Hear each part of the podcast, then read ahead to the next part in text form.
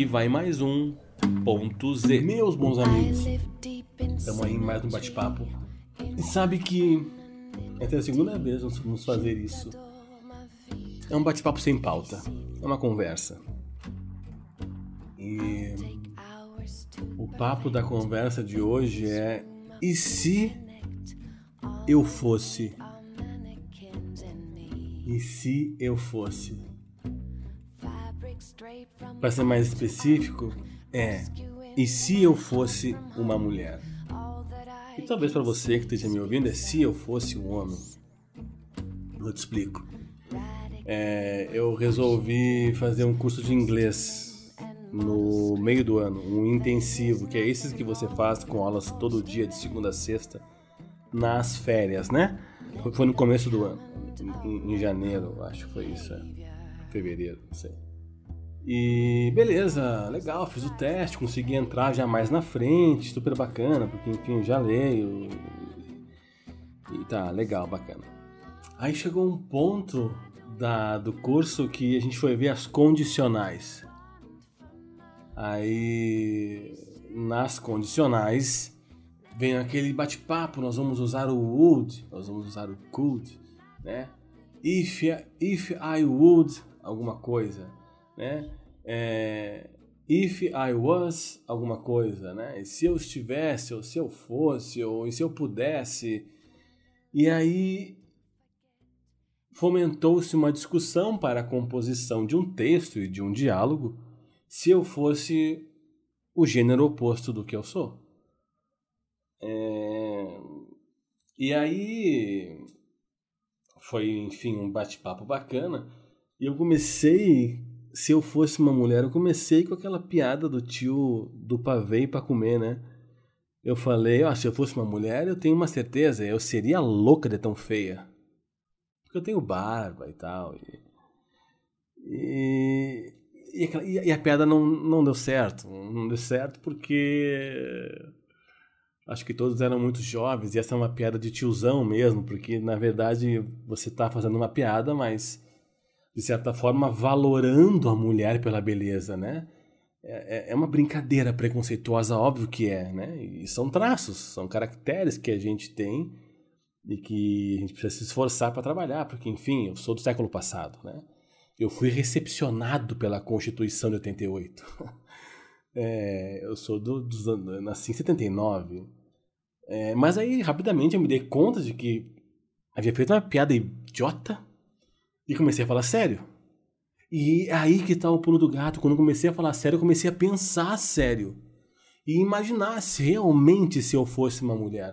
E aí as coisas começaram a sair, como diz Nietzsche, o, o, o, em, em Assim Falou Zaratrusta, né? algo pensa em mim. E a primeira coisa que eu falei é que eu seria uma mulher combativa. E aí me perguntaram, mas o que é ser combativa? Você não seria briguenta? Não. É, eu acho que eu lutaria pelos meus direitos. Mas como assim? Começaram, né? Eu falei, eu acho que eu seria progressista. É...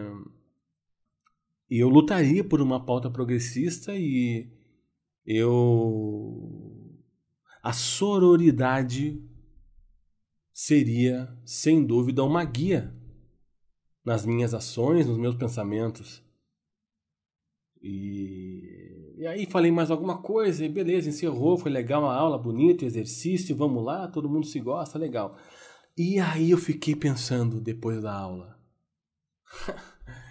Deu uma epifania. Por quê? Porque eu, do ponto de vista político, sou conservador. Do ponto de vista ético, sou conservador. E do ponto de vista econômico, eu sou liberal. Isso significa que eu sou um legalista, que eu não gosto de rupturas, que eu gosto de reformas. Significa que eu é, é, gosto muito de pensar e não tomar decisões abruptas. É isso que significa, entre outras coisas. Não significa necessariamente uma pauta, mas a forma como eu penso as pautas. Mas do, quando eu digo que eu seria uma mulher progressista, quando eu me imagino sendo de outro gênero, inclusive minha concepção filosófica muda. Você percebeu? Minha concepção filosófica não é mais de um conservador, é de um progressista, é de uma progressista, né? E eu nem estou falando se eu seria extrema esquerda, não é esse papo. Né? Mas é claro que eu seria mais à esquerda do que, do que sou hoje. Né? Então, ser progressista significa isso, né? É, significa pensar num estado social de uma maneira mais incisiva, significa é, aceitar, inclusive, e, e pleitear por determinadas rupturas nas estruturas sociais, a saber, as estruturas patriarcais, que hoje eu admito que precisam ser alteradas e mudadas, mas hoje, na minha visão, eu percebo que esse processo precisa acontecer de forma paulatina e, e, e, com, e, com, certo cuidado. E essa visão eu não teria na posição de mulher. Eu não estou aqui fazendo juízo se eu estaria certo nessa minha reflexão de se eu fosse mulher, né? ou se eu estou certo agora. Não, não é esse o ponto. O ponto aqui é falar sobre empatia. O ponto aqui é dizer só de me imaginar como sendo de outro sexo, a minha visão de mundo mudou. Porque me imaginando verdadeiramente como mulher, a primeira coisa que você pensa é na disparidade que existe do tratamento social mesmo. Ora, quem aqui, se você me assiste e é e é homem, é possível que você nunca tenha feito ou não conheça alguém que vá num, numa, numa, numa balada, numa festa, em algum momento da sua vida você fez isso ou assistiu alguém que, meu, não, não para um segundo de encher o saco de alguma mulher, entendeu? ele insiste. A pessoa vai em 100 mulheres até que em uma ele tem sorte, mas ele incomodou 99 mulheres antes de ter sorte com essa uma.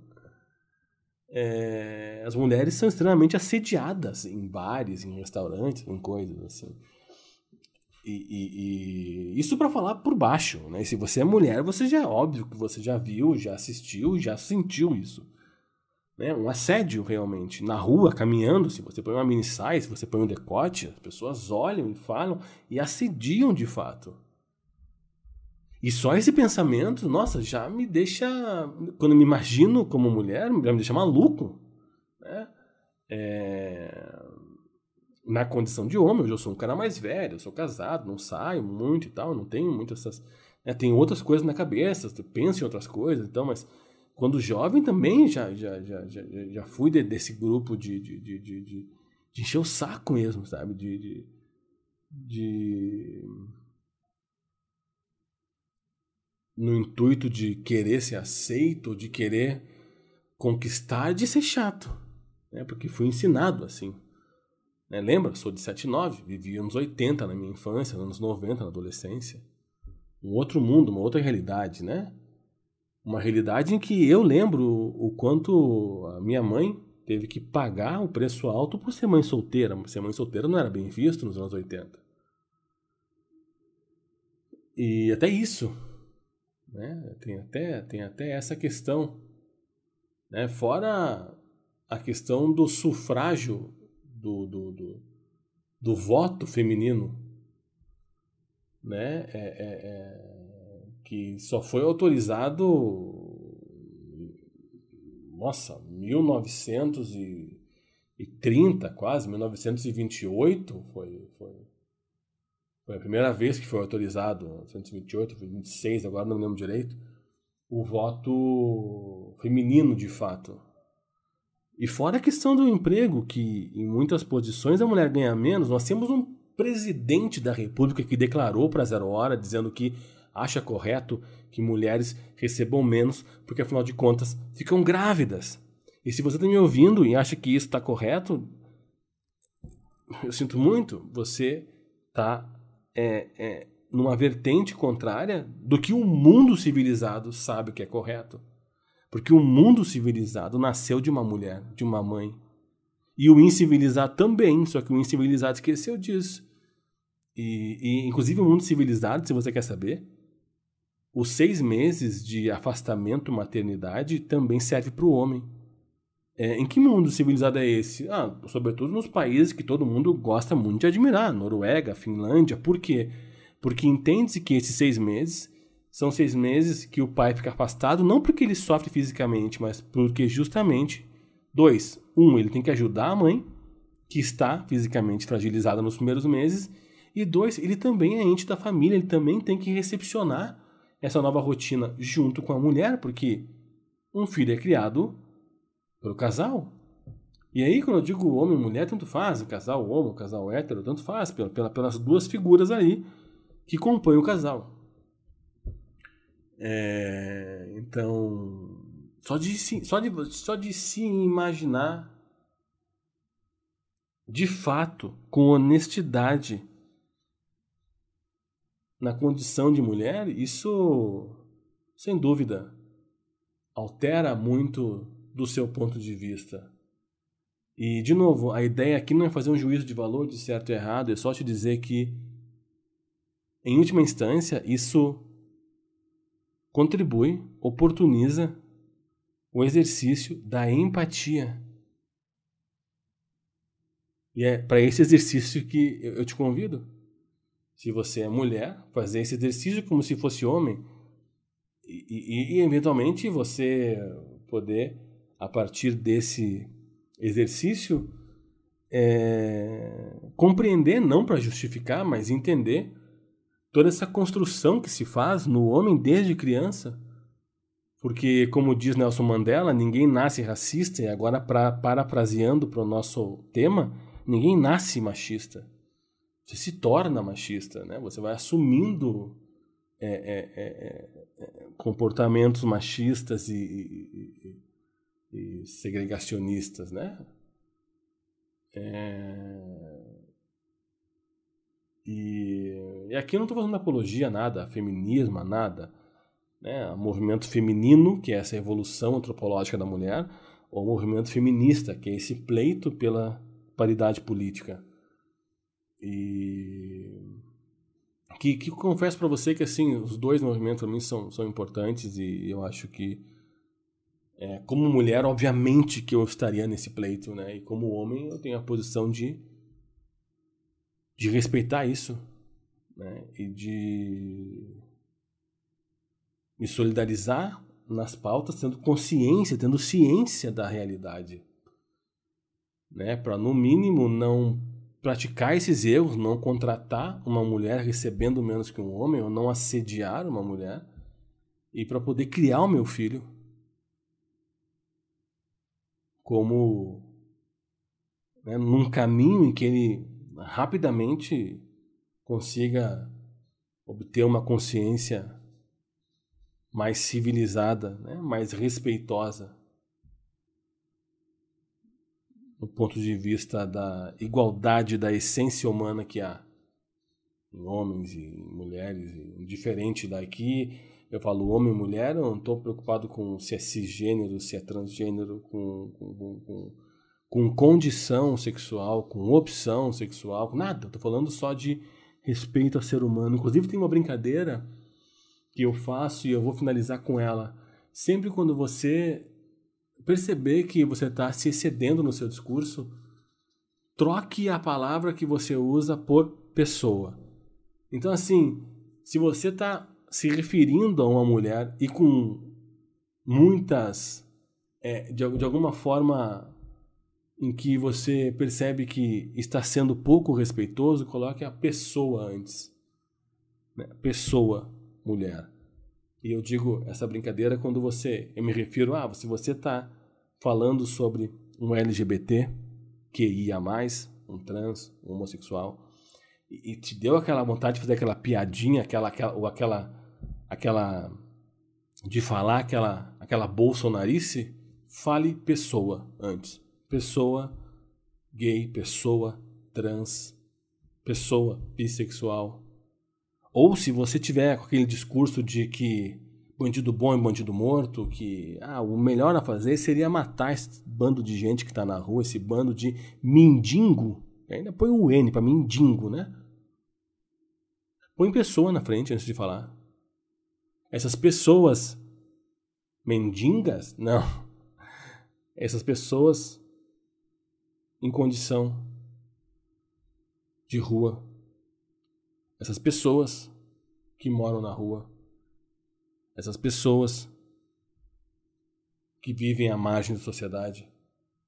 Sempre quando você perceber que está tendo essa tendência pouco civilizatória, a sugestão é coloque a palavra pessoa. É mais um exercício que eu te convido a fazer de empatia. E aqui eu ampliei o leque. Eu comecei a falando, e se eu fosse? Mas se eu fosse mulher, você pode pensar, e se eu estivesse em situação de rua? E, e você acha que é difícil? Eu te convido a fazer essa reflexão. Você está muito mais perto de um morador de rua do que você pensa. E não importa que você ganhe 30 mil reais por mês, 100 mil reais por mês, não importa que você tenha um prédio de milhões no seu nome, acredite, você está mais perto de um morador de rua do que você pensa. É uma fatalidade, é um, é um detalhe da vida que te mantém no teu status. Mas você também pode fazer exercício. E se eu fosse preto? E se eu fosse trans? E se eu fosse gay, bissexual? E se eu fosse? Faça esse exercício, empatia. Eu acho que esse pode ser um bom remédio para o nosso Brasil hoje, que sofre crise sanitária, crise política, crise econômica, crise jurídica, porque de fato o que sofre sofre é de uma crise moral. Aqui é Roberto Zander. A gente se fala no próximo bate-papo. Fique com Deus, um grande abraço. Esse foi mais um ponto Z. Deep in symmetry, in my anonymity. Je t'adore, ma vie très difficile. I'll take hours to perfect in this room of disconnect. All I need are mannequins and me. Fabric straight from arm to arm, rescuing my heart that I conceive speaks of thinness.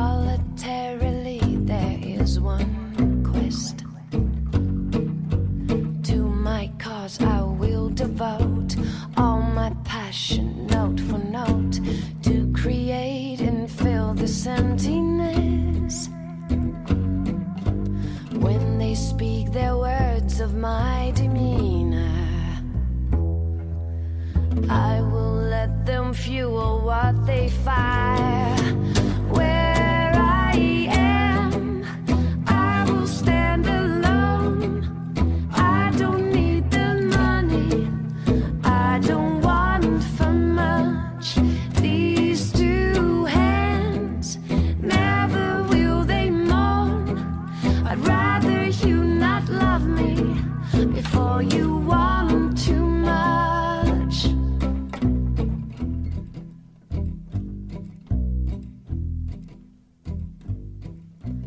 Fading as I live in isolation. Information spreads that I have left. For them, let it be an education.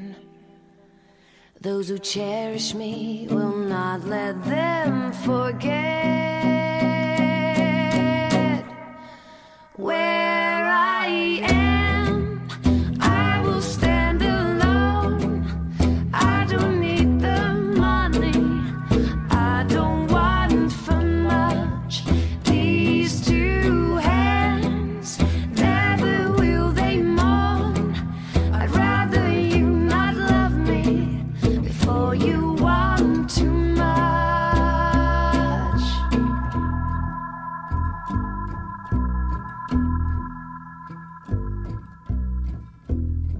Rádio Mutante. Música transforma.